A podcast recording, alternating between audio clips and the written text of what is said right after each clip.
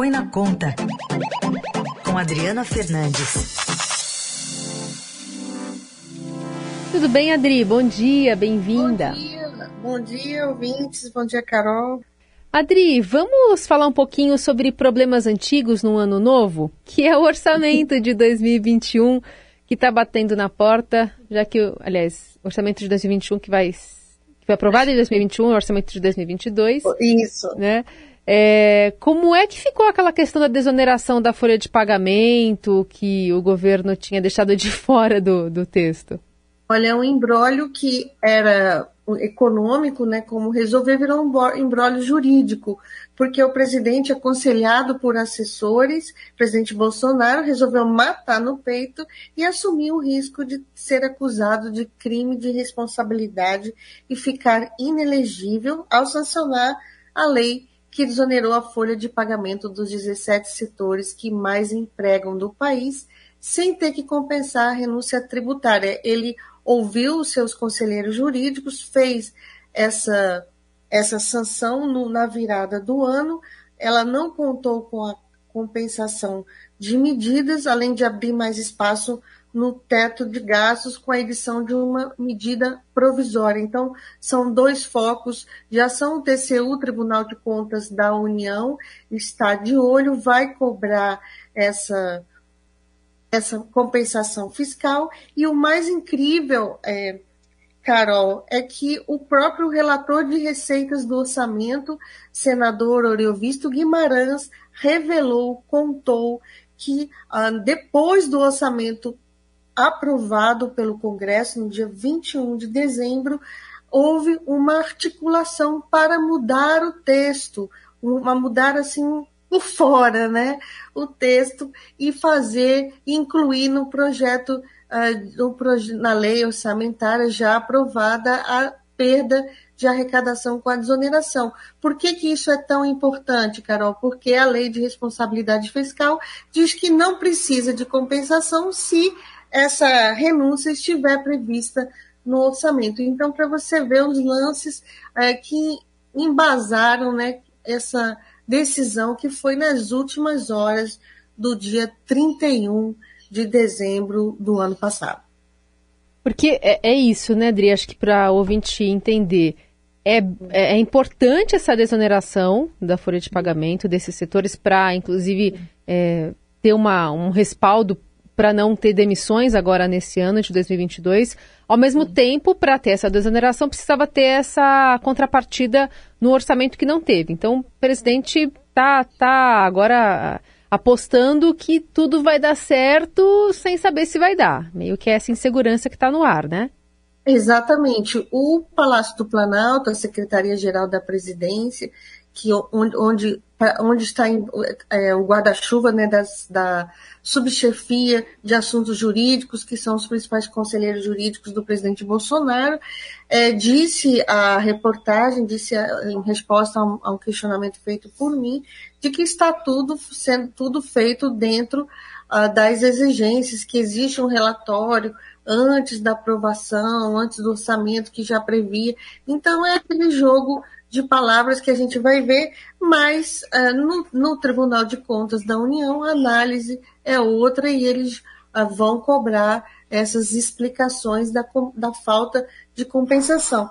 O engraçado, e até não diga nem engraçado, um ponto que eu gostaria de, de ressaltar hum. é que desde, o, desde os últimos anos, a SAGE, essa subchefia de assuntos jurídicos, sempre foi muito mais conservadora, preocupada uh, com o risco do presidente Jair Bolsonaro uh, ficar inelegível, sofrer impeachment. Então, sempre uh, foi muito conservadora ao, ao, ao, fazer essas compensações da lei de, de responsabilidade fiscal, até porque há o histórico né, das chamadas pedaladas fiscais da ex-presidente Dilma Rousseff, que, que embasou o impeachment de, da, da, da presidente. Então, só que agora, nessa, nessa virada do ano, eles, eles decidiram é, se embasar em outros pontos jurídicos, diz que tem um parecer do próprio TCU, mas o parecer do TCU é claro e, e, e, e há uma interpretação aí muito fluida. Esse que é um ponto. Então o governo começa com esse impasse jurídico, mas também começa com a pressão dos funcionários públicos, que Exato. segue é, por conta da decisão do presidente. Você falou do passado, né? O passado está logo ali, do presidente Jair Bolsonaro de dar reajuste apenas para os, apenas para os policiais. A gente viu a, a pressão da Receita Federal, um órgão poderoso que tem muitos servidores, no Brasil inteiro, que trabalham não só na arrecadação de tributos, mas nos portos e na aduanas, e agora a gente está vendo uma pressão forte no Banco Central também pela, pelo reajuste salarial. Essa pressão vai continuar, o, governo está prometendo aí jogar duro, mas é tudo muito desorganizado, não estamos vendo aí uma mesa de negociação.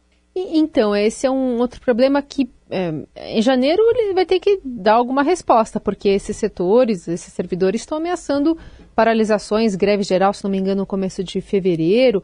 Enfim, é um assunto que a gente vai estar tá falando por aqui, né? Porque não dá, não vou ignorar esse assunto, não dá, né?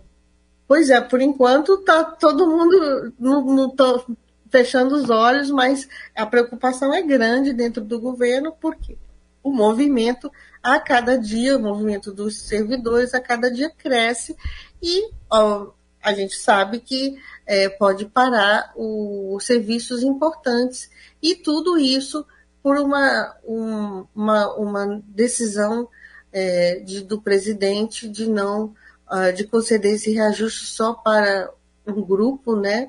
O Ministério da Economia diz que uh, a previsão de orçamento pode ser dada para qualquer categoria. Tem uma previsão no orçamento é, de 1 bilhão e 600 reais. Hum. 1 bilhão e 700 mil, milhões de reais.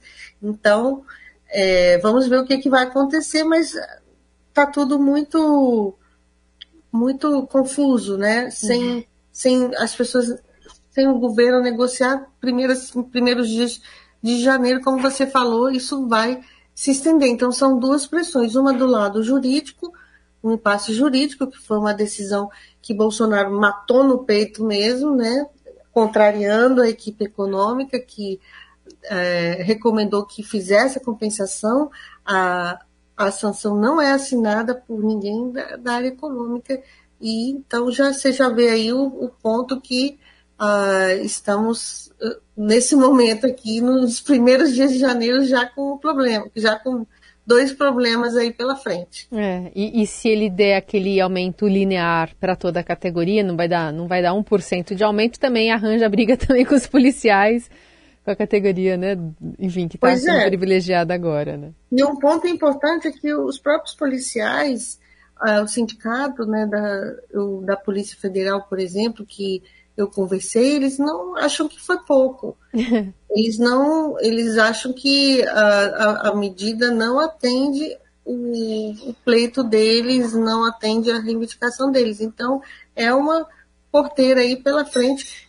E é claro, os, os servidores federais, eles estão vendo também o que está acontecendo nos estados, onde os governadores, com caixa cheio, né, por conta de uma arrecadação mais alta, influenciada pela, pelo, pelo ICMS mais gordo, também por conta da inflação mais alta. Então, eles começaram a conceder também reajustes aos seus servidores nesse início do ano. Eu lembro que os, os reajustes estavam congelados nos últimos, durante, em 2020 e 2021, numa decisão do Congresso Nacional para compensar repasse de recursos que o governo fez ao, aos estados ah, durante a pandemia, chegou, além de renegociar a dívida em condições mais, mais favoráveis, suspendeu o pagamento, o governo também repassou 60 bilhões de reais. E agora os governadores estão fazendo, governadores e prefeitos, fazendo reajustes salariais.